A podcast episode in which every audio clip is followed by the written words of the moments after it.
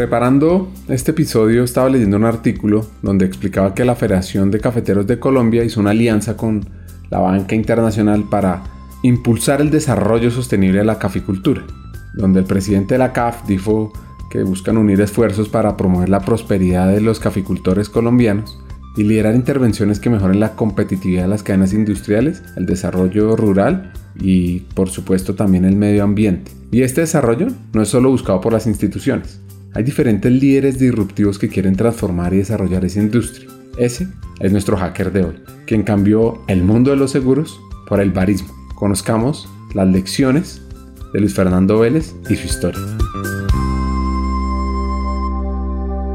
Hackers del Talento. Más que un podcast, es una comunidad. Una comunidad que aprende a partir de las historias de CEOs, de líderes de talento humano, de influenciadores y pensadores donde ellos nos comparten sus aprendizajes, sus historias de vida, para que juntos humanicemos las compañías en América Latina. Disfruten el episodio.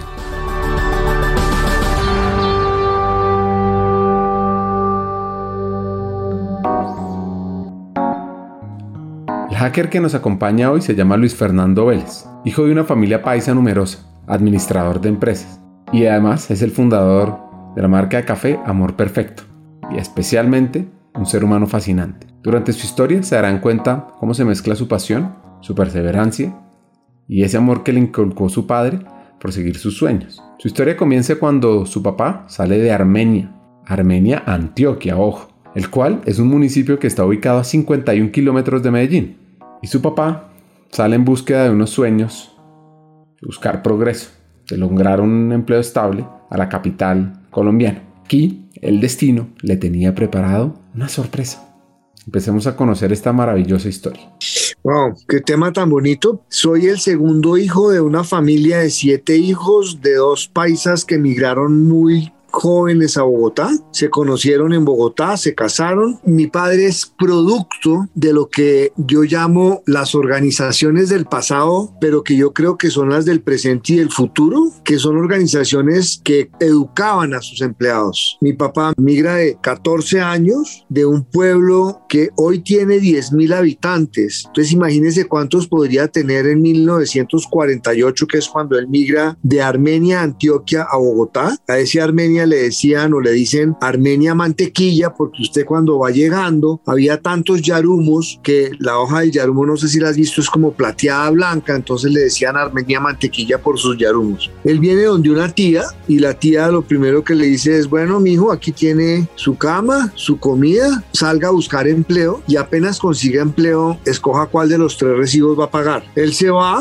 consigue un empleo de mensajero en un corredor de bolsa de la época que se llamaba Magner y Villa. Y en ese empleo de mensajero, uno de los clientes más importantes de Magner y Villa en la época era la Suramericana de Seguros. El secretario de la Suramericana de Seguros en la época tenía que vivir en Bogotá porque no existía bolsa de Medellín. Y esa era una compañía que transaba en bolsa en la época. Y ese secretario, que es Guillermo Moreno, quien después fue presidente de Suramericana después de la presidencia de Jorge Molina, le dice a mi papá, vea Santiaguito, usted que es tan simpático, ¿por qué no vende seguros? Mi papá le dice, si me enseñan, doctor Moreno, yo con mucho gusto aprendo. Entonces mi papá empieza a hacer todo su trámite. En esa época la mayoría de edad era 21 años y él empieza a trabajar con Suramericana de 19 años y empieza como a haber una competencia entre Colseguros y Suramericana para ver quién se quedaba con mi papá como vendedor. Finalmente Suramericana hace todos los trámites para evitarle la edad porque no tenía edad para trabajar, Suramericana se la habilita y mi padre hace una carrera de seguros brillante, tan brillante que hoy todavía existe un corredor de seguros con el nombre de él, que lo fundamos él y yo, y que está entre los corredores más prestantes y más prestigiosos de Colombia. Luis Fernando nos cuenta cómo su padre logró el reconocimiento como uno de los mejores vendedores en su momento. Incluso ganó varios premios en Sudamericana de Seguros. Pero este éxito no solo se basó en la cantidad de seguros vendidos, sino que sabía mantener las relaciones con los clientes durante años. Y esto lo logró por su perseverancia y ese amor perfecto de perseguir sus sueños. Ahora, su mamá también encontró su pasión. Escuchemos cómo la descubrió.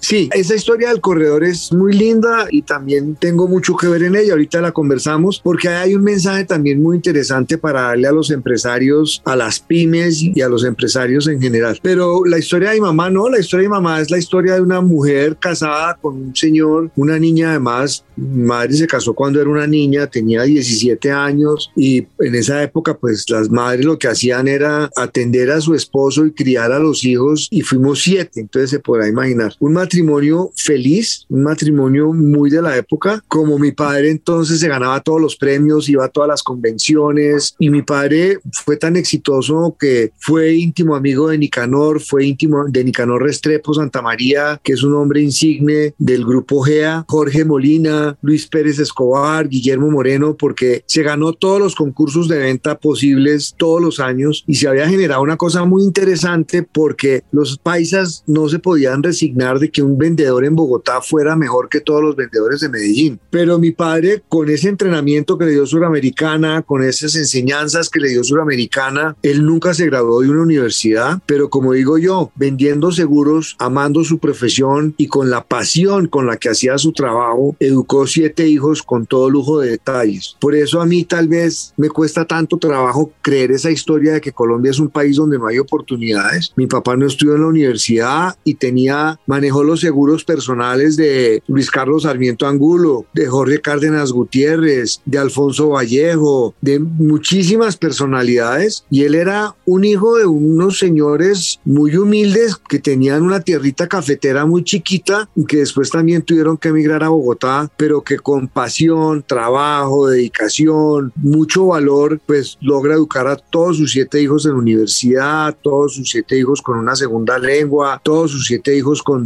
deportes, actividades. Después se convirtió en un gran ganadero. En estos días hay una asociación de ganado que está cumpliendo 40 años y fue fundada por él y fue el primer importador de ganado Jersey y fue el fundador de la Asociación Colombiana de Creadores de Ganado Jersey, que hoy está demostrando que es una de las razas y ganaderías más importantes para producir leche en Colombia. Hizo una gran labor también con el ganado Brahman y bueno, yo soy el segundo de siete hijos de esa relación. Después mi madre se volvió súper golfista, yo la metí en el golf, fue campeona senior de damas en Colombia y bueno, soy como el hijo de una familia feliz con muchos avatares en la vida también. Esa la felicidad entendida como lograr los objetivos de la vida, pero entendiendo que para llegar a ellos hay que pasar por muchas oportunidades y muchos tropiezos en los que todo depende como uno los quiera ver, van a ser oportunidades felices o uno los puede convertir en un drama y eso nunca pasó en la familia.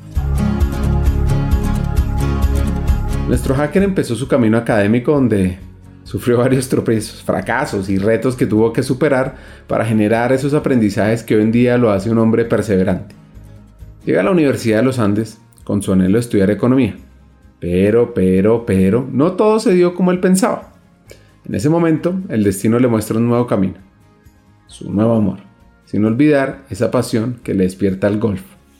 No, entonces como te decía, pues fue una infancia feliz, pasé por cinco colegios, mi padre era un tipo muy flexible, entonces empezamos en el Calasanz, de pronto un día en el Calasanz dijo, no, no, que esto no está tan chévere, entonces resolvíme para el Cervantes, mi hermano mayor en ese momento lo mandaron al Refus, a mí para el Cervantes, estuve cuatro años en el Cervantes, en el Cervantes en segundo bachillerato, yo entré a exámenes finales sin perder ninguna. Y aparecí perdiendo dos cosas que no tenía por qué ir perdiendo, aquí lo que pasa es que porque soy muy inquieto y fregón me quieren sacar, entonces mejor me voy para otro lado. Ahí me fui para el Refus, en el Refus estuve un año y medio, no logré aprender francés al nivel, entonces me Yangro en el Refus, que no sé si sabes algo del Refus, eh, en, tercer, en tercero bachillerato me dice, mire, usted perdió francés, con ese nivel de francés no puede seguir acá. Tiene dos posibilidades. Una, repite tercero. Dos, se queda en cuarto, pero si se queda en cuarto, le hago un examen examen de francés después de Semana Santa. Si lo pasa, sigue en cuarto. Y tres, se va ya para otro colegio a cuarto porque usted no puede estar acá con ese nivel de francés. Dije, no, yo me la juego y en Semana Santa yo llego y paso el examen. Pues me la jugué y llegué en Semana Santa y no pasé. Entonces me tocó irme para el nuevo San Luis Gonzaga, que tal vez ha sido una de las mejores cosas que me ha pasado en la vida porque me quedó todo el tiempo que yo quería para jugar golf, que fue lo que me dediqué a hacer durante el bachillerato. Ahí llegué al campeonato suramericano juvenil por equipos. Fuimos el primer equipo colombiano que ganó un campeonato suramericano juvenil. Pero después, cuando ya me gradué del colegio, dije, no, yo sí quiero estudiar en los Andes. Presenté exámenes en varias, ya había pasado en la Tadeo, pero no, yo voy a pasar en los Andes, estoy seguro que paso en los Andes. Y me presenté a economía y pasé a economía en los Andes. Y ahí empecé a pagar los platos rotos de no haber hecho un buen bachillerato en economía en los Andes porque me dio durísimo 08, que era como las matemáticas básicas de la época y cálculo. Como anécdota, logré pasar cálculo 2 con Sergio Fajardo cuando era profesor de los Andes. Hoy tengo muchas preguntas alrededor de eso, pero creo que este no es el espacio para comentarlas. Me graduó de administración de empresas ahí en los Andes. No me gustó economía en esa época. En los Andes todavía estaba demasiado influenciada por una cantidad de profesores chilenos que habían venido post Allende a dictar clases ahí en economía de los Andes. Y bueno, entro a administración, me fascino con mi carrera y salgo. Tengo la oportunidad de irme a trabajar con BAS Química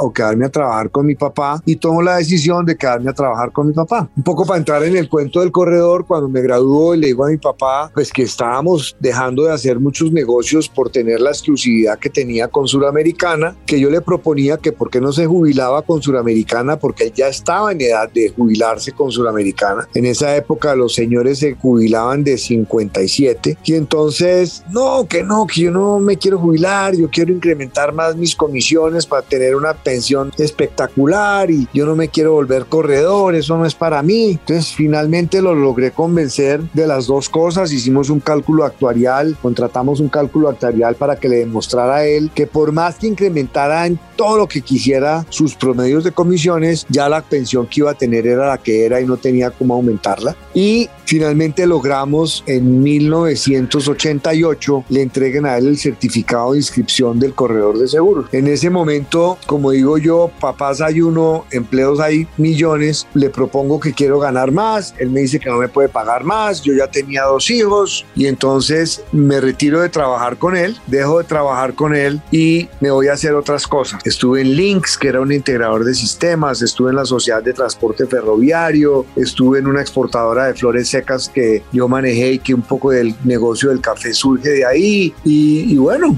hasta que en 1997 empezamos con ese negocio de café, yo lo hacía por los lados, trabajando todavía con mi papá y trabajando en todas estas otras actividades. En 1998 decidimos importar una tostadora, traemos la tostadora y ahí empieza toda la historia de café.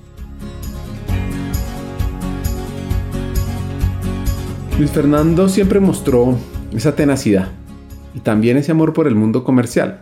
Aunque aprendió muy rápidamente el negocio de su papá y lo ayudó a expandirlo, él quería sobresalir con sus propias ideas. Se fue a recorrer el mundo para aprender a expandir su visión de negocio.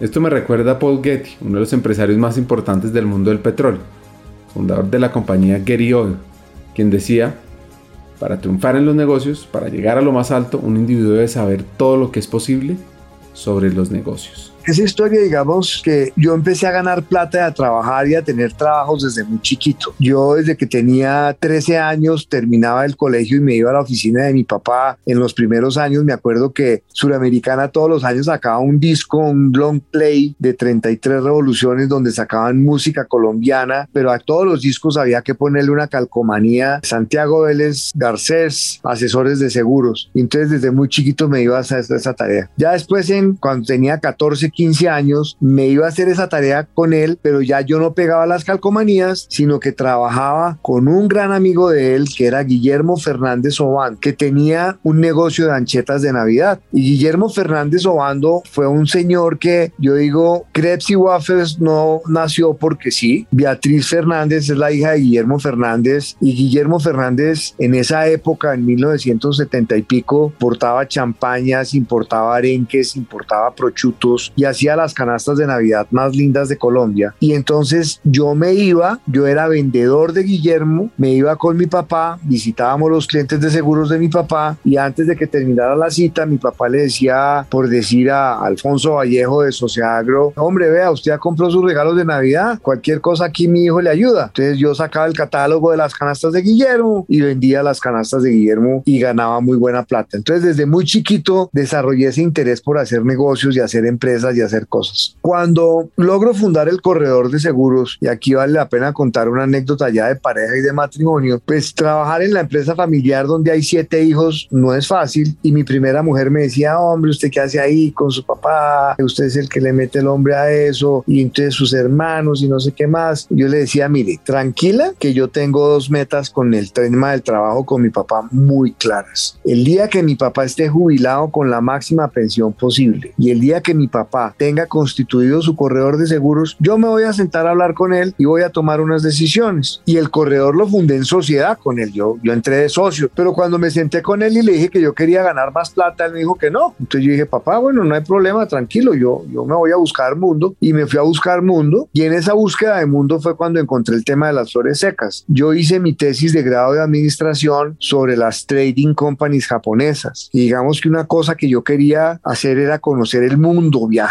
ver cómo funcionaban los negocios a nivel mundial. Y en seguros, pues era una cosa como muy local, muy provincial. Y entonces, cuando me fui a retirar, mi gran amigo Juan Antonio Caballero me dijo, hombre, mi cuñada tiene unos socios en un negocio de flores secas. Ella cree que eso tiene un potencial muy grande. Mi hermano Carlos también. Y pues, ¿por qué no habla con ellos? Entonces me fui a hablar con Carlos Caballero y le dije, y con Claudia, y les dije, venga, ¿cómo es este negocio? Me dijeron, mire, eso tiene un potencial loquísimo, pero necesitamos a alguien que empuje la maleta.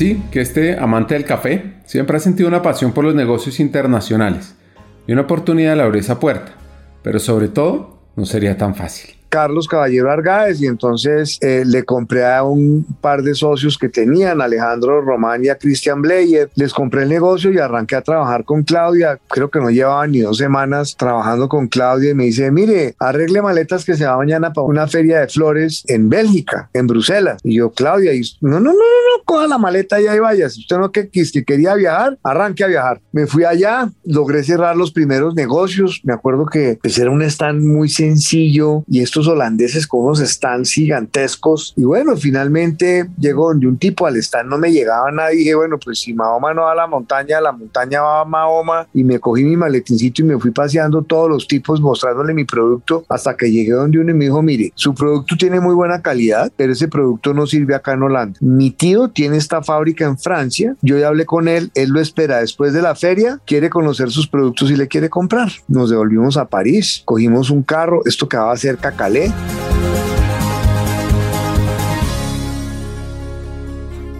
Luis Fernando se va rumbo a Calais, una ciudad al norte de Francia que es reconocida por su puerto, porque es muy transitado debido a que muchos pasajeros van a Inglaterra y paran ahí. Pues nuestro hacker va a decidir cerrar el negocio. Sin embargo, un tropiezo lo alejaría de su destino. Ahora, demostrando su perseverancia y amor perfecto hacia sus sueños, pues algo lo acercaría a eso. ¿Quieren saber cómo pasó de vender flores a vender uno de los mejores cafés del mundo? Escuchen esta parte de la historia antes de la apertura económica, pero yo ya estaba pensando en que había que exportar, porque además desde que hice la tesis hablaba de que Colombia tenía que exportar. Lo más triste del país es que si usted coge las cifras que yo mostraba en el 81 para graduarme de la dependencia que teníamos de café y petróleo, esas cifras en vez de mejorar han empeorado, porque hoy importamos mucho más, sí importamos más, pero también sí dependemos más de carbón, petróleo, café, banano y flores, porque en el tema de hacer productos manufacturados para exportación hemos sido muy incompetentes los colombianos. Finalmente entonces llego a, Calais, después de que nos perdimos, en esa época no existía ni Waze, ni Google, ni nada, esto era punta de mapa, papel y lápiz y nos había cogido la noche para llegar a la cita, paré en un teléfono público, metí unas monedas, llamé al señor y dije, mire, estoy perdido, estoy en este sitio, pero yo necesito que usted me espere. Entonces llegamos a la fábrica, el tipo, una fábrica espectacular que hacían arreglos en flores secas Me dice, no, que el señor, no me acuerdo el nombre, no lo va a poder atender. Dije, mire, señorita, dígale al señor que yo no me voy a mover de acá hasta que él no me atienda, porque yo vengo desde muy lejos para presentarle mi producto. El sobrino me dijo que a él le interesaba y me dicho, dígale al señor que de aquí me saca o con un pedido o tiene que llamar a la policía. Finalmente sale el tipo, me lleva a un sitio, ahora su caja, saqué mi caja de muestras, y sus productos están muy buenos. Cuando usted llegue a Colombia, va a tener una orden de compra nuestra. No, salimos, celebrábamos de la felicidad. Efectivamente, al regreso encontramos una orden de compra por 6.500 francos de esa época de un helecho que comprábamos en palo quemado, lo teníamos, le poníamos glicerina, lo aplanchábamos y lo vendíamos. Y una pimienta roja de Villa de Leiva que poníamos a secar y le echábamos un spray. Ese negocio empezó a crecer, nos asociamos con Alejandro Rengifo, montamos una oficina en Londres y un día me llama Alejandro y me dice, mire, tiene que venirse volado porque llegó un contenedor dañado. Llegamos allá con Alejandro y Alejandro venía de trabajar en la Organización Internacional del Café. Alejo me ofrece un café que quiero tomar, y pues tinto. Me dijo, no, no, hombre, aquí tengo café, quiere café africano, quiere centroamericano, quiere colombiano. Me prepara el café en una prensa francesa. Nosotros ya habíamos montado un almacén de regalos acá en Bogotá donde vendíamos las flores secas y una lencería brasilera que tenía una marca Amor Perfecto y empezamos al regreso de ese viaje a ofrecer entre cliente y cliente en prensa francesa café y los clientes empiezan a decir que dónde está el café y nosotros no, ¿cómo así que dónde está el café? No, aquí ofrecemos café entre cliente y cliente. No, no, que es que Amalia dijo en la FM que estaba de moda venir a tomar café Amor Perfecto. No, no, no, aquí no vendemos café, aquí regalamos café. Y pues fue tanta la insistencia de la clientela que en el 96 dijimos, mire, si la gente está queriendo un café, pues montemos un café. Y si Colombia tiene la reputación de tener el mejor café verde del mundo, pues tenemos que ser capaces de servir el mejor café del mundo. Y entonces abrimos el café en 1997, yo lo atendía a raticos, mi señora lo manejaba,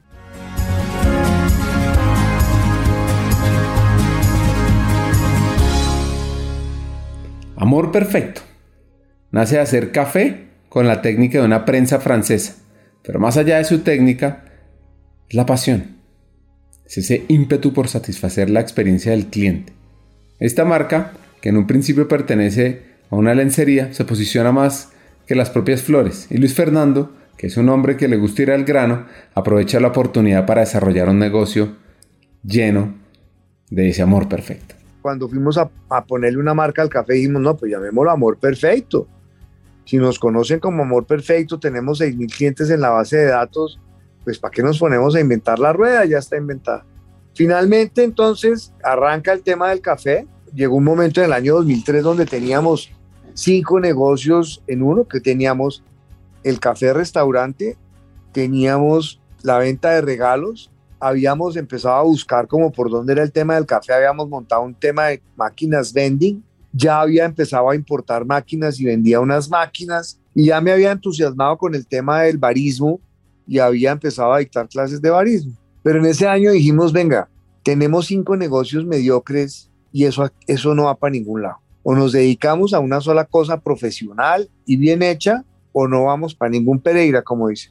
¿Qué hicimos, Dios? Negocio de regalos cuando nosotros empezamos a importar, la importación éramos como muy únicos y nadie más importaba, pero ya en el 97, 98, 2000, ya el éxito había empezado a importar. Entonces un producto que nosotros vendíamos en uno o en diez, para ponerlo más claro, el éxito lo vendía en cinco. Entonces ese negocio dijimos liquidémoslo. El negocio vending era un negocio muy intensivo en capital. Dijimos, venga, esto no tiene sentido porque si uno no tiene detrás, no sé, 10 millones de dólares, esto nunca va a crecer, ya que hay un monstruo que compite muy grande, que es Nutresa, salgámonos de ese negocio, vendimos ese negocio. El café restaurante, dijimos, no, no, esto no es lo que más me apasiona. A mí en realidad desde el primer momento lo que más me empezó a apasionar fue tostar cafés de calidad, con alto profesionalismo, con una gran selección y buscando poder servir lo mejor de lo mejor en una taza dijimos, vámonos a un sitio, vámonos a tostar café profesionalmente para venderle a todos los hoteles, restaurantes y cafeterías. Desde muy temprano empezamos a venderle a restaurantes y a, Harry, por ejemplo, o a Juanita Umaña, a Diana García, y, y, entonces empezaron como a desarrollar un gran gusto por nuestro café. En esa época lo único que usted conseguía era sello rojo y águila roja, en grano. Nosotros empezamos a, desarrollar cafés más frescos, mejor tostados. Y bueno, ahí, ahí fue cuando entonces, en el interín de eso, lo manejaba mi señora, yo iba y tostaba, pero seguía trabajando eh, con Links y con STF, hasta que ya llegó un momento en que dijimos, no, mire, no más, me le voy a dedicar esto al 100%, y ahí ya eso es como en el, como en el año 2003, y me dedico 100% a trabajar en el café y a tostar café de alta calidad. Y, y, ya, digamos que ahí ya empezamos a despegar, a entrenar más baristas, a representar otras máquinas, Ahí ya había ido a participar a un campeonato mundial de baristas en el 2001 y en el 2003. Y ya estábamos, yo ya me había decidido a que mi vida iba a estar en el café.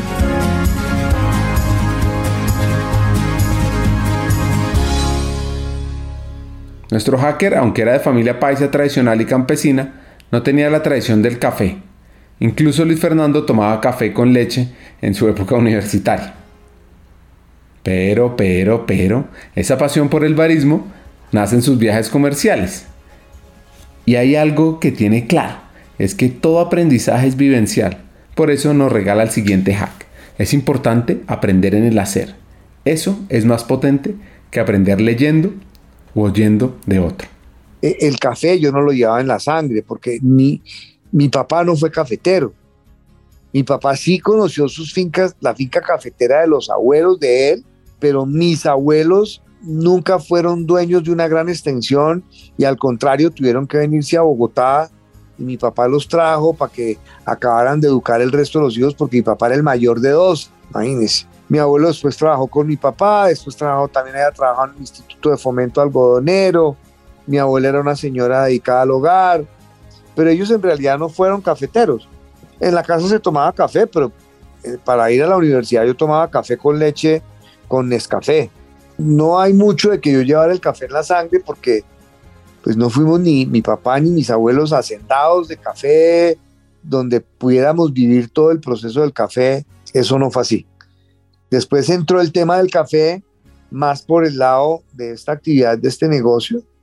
Aprendí a tomar mejor café, curiosamente e irónicamente, porque mi primera esposa era hija de brasilera y la brasilera preparaba un, café muy rico, pero lo que hacía básicamente era que siempre preparaba café fresco.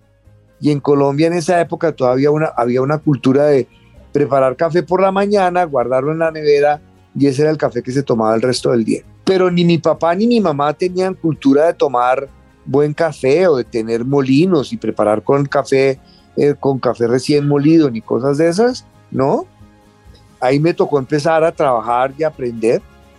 Y todo esto, digamos, a pesar de que mi papá, uno de sus mejores amigos, siempre fue Jorge Cárdenas Gutiérrez, pero curiosamente, inclusive para aprender de café y abrir el café, nos demoramos como seis meses para lograr conseguir un cupo.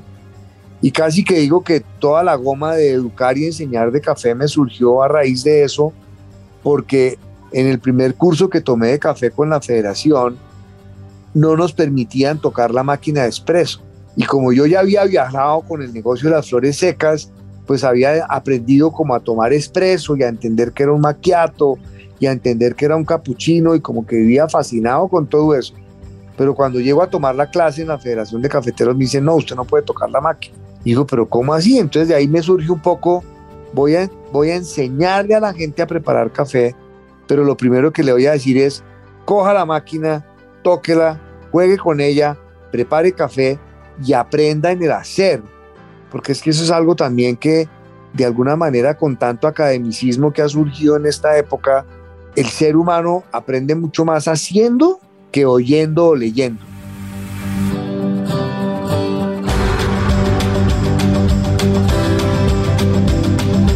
Luis Fernando tiene diferencias con su padre, el cual no entendía la visión de su negocio y se alejan un poco.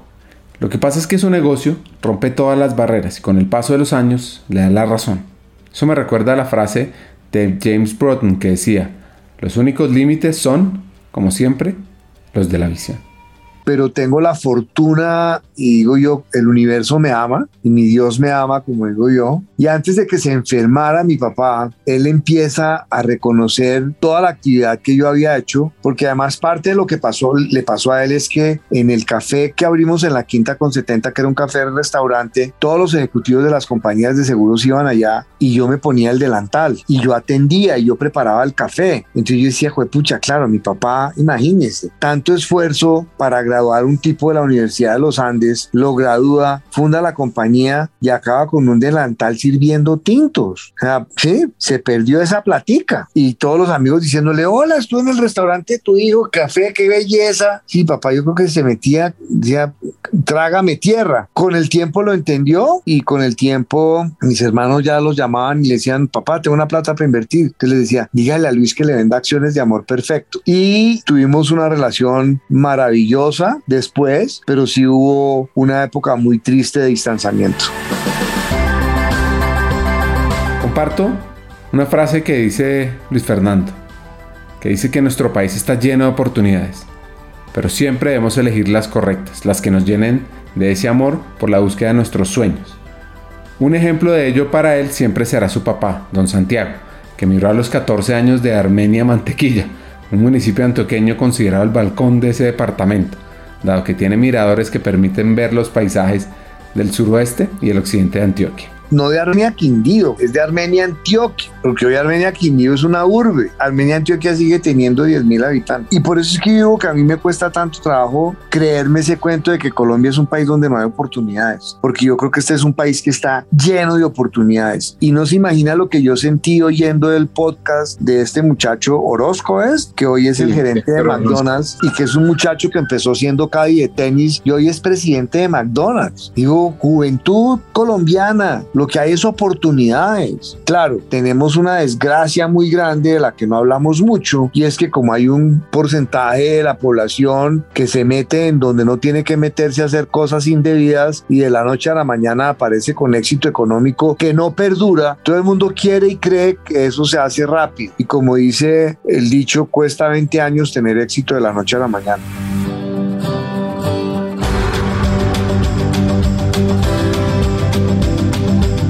Amor Perfecto nace a tal punto que crea una institucionalidad y un ecosistema alrededor del café. Y este colombiano entiende que compartir el conocimiento entre todos, entre todos los que están en la cadena de valor, lograría un producto fuera de serie. Ahora, ¿cómo llegó al punto de ganar 10 premios internacionales? No, digamos que ahí la historia del negocio es entonces en el 2003 cogemos y eh, hacemos esa reingeniería, nos vamos a un sitio a la 64 con tercera a tostar café para venderlo principalmente a hoteles, restaurantes y cafeterías, muy enfocados en el entrenamiento de los baristas. Yo me había dado cuenta muy rápido que Colombia tenía que tener una gran fortaleza en lo que son las dos puntas de la cadena de valor, por un lado los caficultores y por el otro lado los baristas, porque son los últimos que tocan el grano de café y los que tienen la responsabilidad de servir esa taza. Me dedico a trabajar siempre de la mano de la institucionalidad. Traemos el Campeonato Nacional de Baristas, la licencia, y hacemos el primer Campeonato Nacional en el 2006. Después convenzo a la federación y a los organizadores del Campeonato Mundial de que hagamos el primer Campeonato Mundial en un país de origen. Hacemos ese primer campeonato en el 2011 y es un éxito. Me dedico a ir a cuando cuánto evento hay para aprender de café. Empezamos a ir a la Copa Nórdica de Baristas, vamos varias veces, llevamos equipos de Colombia y empezamos a tener buenos resultados, la gente a creer en nosotros, a comprarnos el café. En el año 2006 empiezan a preguntarnos que si el café es italiano o brasilero por el amor perfecto. Decimos, no, no, no, no, no. Entonces ahí es cuando cambiamos la marca a amor perfecto. Después empezamos a, a mirar y a comparar nuestro café por esos viajes a los campeonatos mundiales y a comparar nuestro café con lo que uno veía en el mercado normal europeo o asiático o de los Estados Unidos y empezamos a darnos cuenta que tenemos un producto fuera de serie y ahí es cuando hace ocho años decimos tenemos que empezar a exportar café tostado en origen. Después, a pesar de que siempre nos habíamos negado y habíamos dicho que no queríamos entrar al supermercado porque en el supermercado se destruía la promesa de valor de la frescura, pero Carulla empieza a decirnos, venga, aquí hay oportunidades, estamos rotando muy bien el café, el café rota muy rápido y entramos a las grandes superficies. Hoy las grandes superficies se han convertido en un canal importante para nosotros. Creamos la escuela de café, empezamos a hacer alianzas con centros de estudio tecnológico como Colsubsidio. Antes de eso ya le habíamos dicho al SENA que creíamos que el SENA tenía que ser el líder en capacitación de baristas y de café. Entonces se empiezan a crear unos grandes programas de café en los SENAs agropecuarios y en los SENAs en el área de mesa y bar. Y bueno, ahí logramos empezar a impregnar al país de toda esta revolución que estamos viviendo en café, donde cada día hay más, hay más marcas nuevas, cada día hay más gente interesada en el tema, pero sobre todo haciendo que los caficultores conozcan lo que pasa con la cadena de valor después de que entregan el café en la cooperativa. Porque es que un poco hablando de la gratificación, a los cafeteros en Colombia les pasó una cosa y es que fueron tan exitosos que se olvidaron de lo que pasaba con el grano de café después de que lo entregaban. Y entonces nunca se preocuparon por entender cómo se tuesta, cómo se cata, ni siquiera se preocupaban por saber a qué sabía su café. Hoy casi que cualquier caficultor me atrevo a decir quiere saber a qué sabe su café, quiere saber cuántos puntos en una catación SK puede tener su café. Hoy ya tenemos caficultores cambiando por completo la historia del café y diseñando el perfil de taza del café desde la finca. Entonces yo lo que veo es que a punta de enseñar, a punta de transferir conocimiento y a punta de compartir ese conocimiento con los clientes, con los aliados, con los caficultores, con los baristas de los clientes, porque hasta antes de que yo me metiera en toda esta locura, nadie sabía que era un barista en Colombia. Y entonces le voy a contar una historia además muy divertida. Harry en su restaurante de la T en esa época regalaba como gran cosa un café de Doug Everts, que es un tostador holandés que alguien le había regalado una máquina que trabajara con café líquido. Hasta que entonces yo le empiezo a decir a Harry, mire Harry, un barista es esto, un barista prepara café de esta manera. Harry entiende el concepto muy rápido y empieza a cambiar por completo su oferta. Y bueno, aunque uno creería que hoy hay una gran cantidad de gente involucrada en este tema, lograr que los 50 millones de habitantes colombianos sean expertos en café todavía nos va a tomar muchísimas generaciones, pero necesitamos que eso pase para que los colombianos nos empoderemos y nos demos cuenta que buenos, lo buenos y los profesionales y lo disciplinados que somos en muchas cosas y especialmente en el mundo del café. Hagamos una pausa. Hackers del Talento busca humanizar las compañías, compartir experiencias y mejorar la realidad laboral en Hispanoamérica. Necesitamos de una comunidad, porque solos imposible. Así que tu apoyo es fundamental ¿Cómo? Compartiendo nuestros episodios por WhatsApp, por las redes sociales, suscribiéndote a nuestras plataformas y comentando. Ya hay varios que se han montado en esta comunidad. Gracias a Crip Bogotá por tu apoyo y cerramos esta pausa. Continuemos con el episodio. El café colombiano ha incrementado sus exportaciones, que eran 3.400 millones de dólares en el 2021. Nuestro país no está en la última etapa de la cadena de valor y ahí hay una gran oportunidad para crecer el valor del producto y aumentar las cifras de ingresos a los caficultores.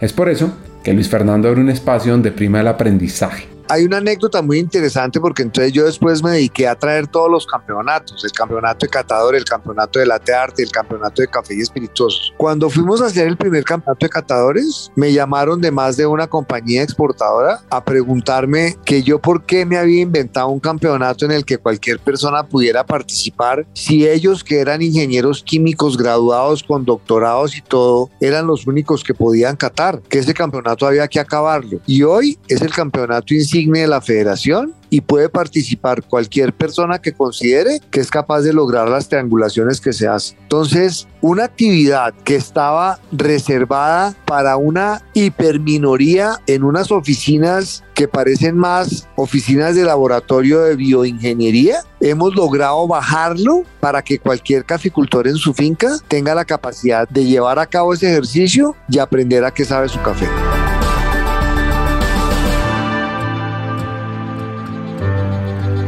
Luis Fernando es orgulloso de haber impregnado muchas vidas con el aroma del café, ese producto insignia de nuestro país que ha logrado desarrollar alrededor de él ese talento humano que no solo se encarga de producir, sino de llevar esa calidad y esa experiencia a muchos países. Pues para empezar cambió la mía, de ser una persona que tenía un futuro en un mundo de los seguros, trabajando con su papá en una familia con siete hermanos, a convertirme en lo que yo podría llamar hoy como el líder o no el líder, el personaje que convirtiéndose en un personaje completamente disruptivo ha logrado que la industria de consumo de café en Colombia cambie por completo y que a través de todo lo que yo empecé a contar y a decir, logré contagiar a una gran cantidad de personas y de clientes para que hoy en Colombia tomemos café de muy buena calidad y que estemos haciendo que el consumo crezca y crezca especialmente en cafés de alta calidad, porque el consumo de café en Colombia está creciendo, pero los cafés de bajo precio y de mala calidad siguen estancados. Entonces, el segmento que ha crecido es el segmento de los cafés de calidad. Y ya para seguir ahí, digamos, nosotros tenemos historias de vida como la de Blanca Bernal, por ejemplo, que fue una mujer que trabajó con nosotros por muchos años, se hizo campeona nacional y fue una mujer que vino de Medina, Cundinamarca, después de que le mataron a su marido y hoy es la dueña de la tienda de café que hay dentro del consulado de Estados Unidos y ella pasó por un proceso muy doloroso de viudez con tres hijos, prácticamente sin ninguna esperanza. Logró graduar a sus tres hijos profesionalmente. Su hijo menor es magna cum laude en filosofía y letras. Es profesor de uno de los mejores colegios o de más prestigio en Bogotá. Su hija, a raíz de que trabajó conmigo también, conoció a un barista que trajimos de México una vez. Se enamoró de él, se fueron a México, tienen su tienda de café propia y él fue campeón nacional de México y participó con el colombiano nuestro, con Diego Campos en Seúl. Está el mismo Diego, que es el actual campeón mundial de baristas, que es un muchacho que llega a trabajar con nosotros porque su madre está desesperada con él en el Espinal Tolima y su hermana, que era nuestra contadora, nos dice que si le damos una oportunidad, se la damos. Y hoy es campeón mundial, es caficultor, es la primera vez que el campeón mundial de baristas es dueño de una finca. Y así hay una gran cantidad de ejemplos de muchachos que a través de un oficio como el barismo se conectan y se proyectan porque además para ellos ser embajadores del producto insigne de su país se convierte en algo que les da mucho orgullo y hace que aunque sean de bajos recursos y no puedan pagar una universidad,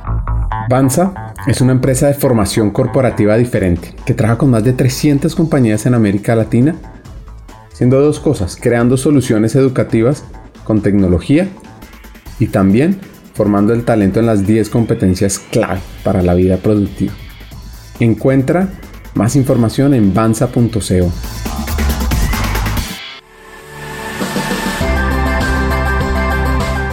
Como ya tienen su libreta afuera, anoten este hack.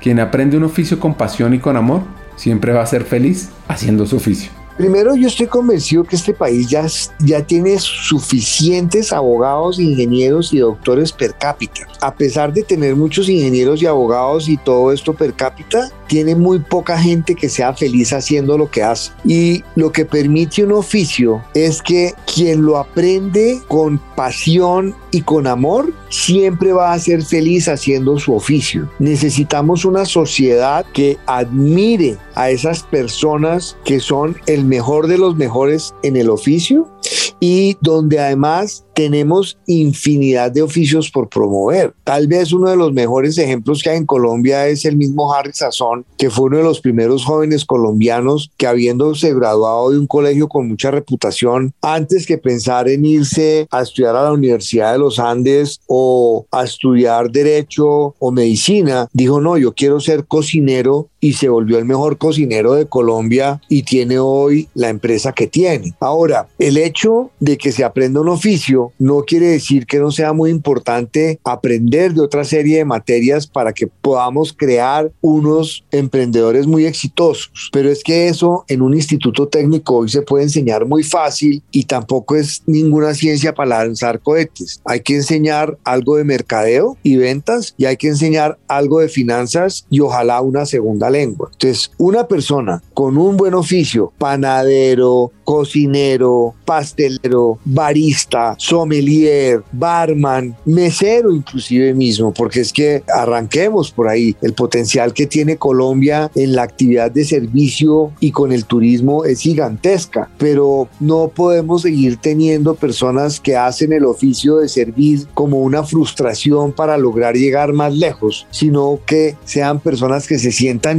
dichosas y satisfechas de la actividad que desempeñan. Entonces yo sí creo que Colombia tiene un gran reto de cómo lograr que cada vez exista mayor abanico de oficios para integrar a los jóvenes a lo que decía Héctor Orozco en el podcast, para que tengan un primer empleo que los forme y que les muestre las oportunidades que tiene la vida hacia adelante y que quien tenga esa capacidad como él de graduarse después de ingeniero, pues qué bueno y aproveche esas oportunidades, pero que si no lo logra como ingeniero, sea una persona feliz haciendo lo que hace.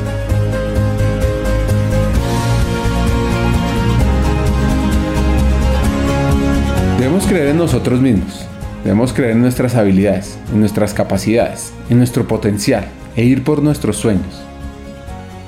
Gracias Luis Fernando por este hack. Y un ejemplo de ellos es Diego Campos, el campeón mundial de baristas actual. Es el primer colombiano en lograr este título y se ha coronado en Milán, Italia, en el 2021. So, ladies and gentlemen, let me introduce you to the new champion, the new 2021 World Wrestling Champion from Colombia, Diego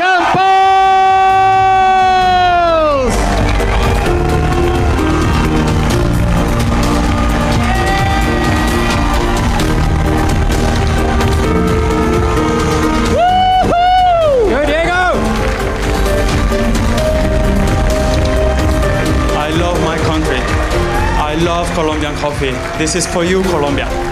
This is for you, all the farmers, all the family, all the pickers, all the hard work.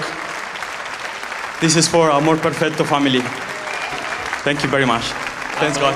El mejor consejo que me han dado me lo dio mi padre, que fue el consejo de la perseverancia. Yo creo que el consejo de la perseverancia es muy valioso porque es que tendemos a desfallecer muy rápido sin darnos la oportunidad de ver qué es lo que tenemos que mejorar en el proceso para lograr lo que queremos lograr. Y entonces uno ve que abren una cantidad de negocios y emprendimientos y cierran muy rápido y creo que parte de lo que pasa es porque si no vemos que el negocio está produciendo mucha plata muy rápido, no seguimos insistiendo y no seguimos buscando la forma de lograr llevar la actividad a feliz término. Entonces, la perseverancia es el mejor consejo que me dio mi padre y siempre me dijo, mi hijo, no importa en qué se meta, persevere hasta que lo logre. El mejor consejo que podría dar puede ser ese mismo, pero como no se vale, entonces voy a dar uno que creo que es y hace parte fundamental de la perseverancia y es crean en ustedes mismos, crean en sus sueños,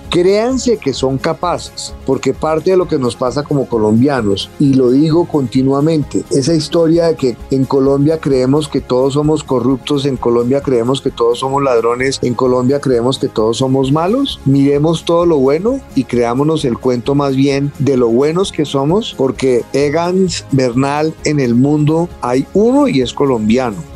Nairo Quintana hay uno y es colombiano. Luis Díaz hay uno y es colombiano. Diego Campos, campeón mundial de baristas, hay uno y es colombiano. Federación Nacional de Cafeteras, hay una en el mundo, es colombiana y cualquier agricultor del mundo se soñaría con tener una institución y una agremiación como la Federación defendiendo y representando sus intereses a pesar de todos los defectos que creamos que tenga. Pero no existe en el mundo una ONG más importante y más grande que la federación. Y los colombianos, en vez de creernos eso y de lo buenos que somos, al contrario, lo único que hacemos es tirarle piedra. Creamos en nuestra democracia, creamos en nuestras instituciones y a nivel individual creamos en cada uno de nosotros, que estoy seguro que tenemos un gran país con un gran potencial, con, las, con, con infinidad de posibilidades para todos los jóvenes y creamos y construyamos desde el hacer y no desde el destruir. Aquí hay un sueño que comparto profundamente con Luis y es Un sueño más allá de su negocio. Un sueño que por supuesto lleva el amor perfecto hacia Colombia. El sueño que todo colombiano sea experto en café.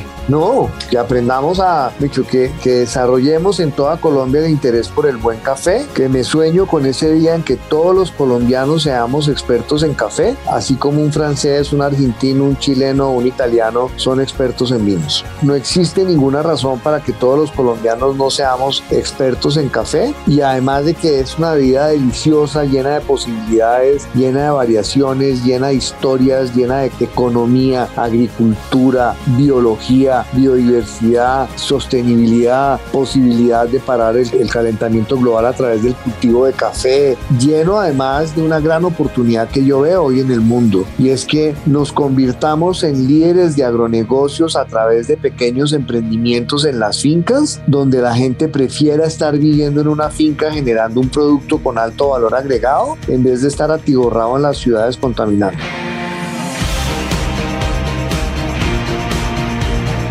Escuchar la historia de Luis Fernando, su amor por desarrollar el negocio del café, su pasión por generar oportunidades para el talento humano colombiano y cómo ha logrado posicionar su marca, genera inspiración para cualquiera de nosotros que está trabajando en la humanización de las compañías y en el desarrollo de los negocios. Aquí hay varios hacks que son fuera de serie. El primero, debemos creer en nosotros mismos, debemos creer en nuestras habilidades, en nuestras capacidades, en nuestro potencial e ir por nuestros sueños. 2. Es importante aprender en el hacer. Eso es más potente que aprender leyendo o oyendo de otro. Y 3. Quien aprende un oficio con pasión y con amor, siempre va a ser feliz haciendo su oficio. Hasta un siguiente episodio y sigamos hackeando el talento.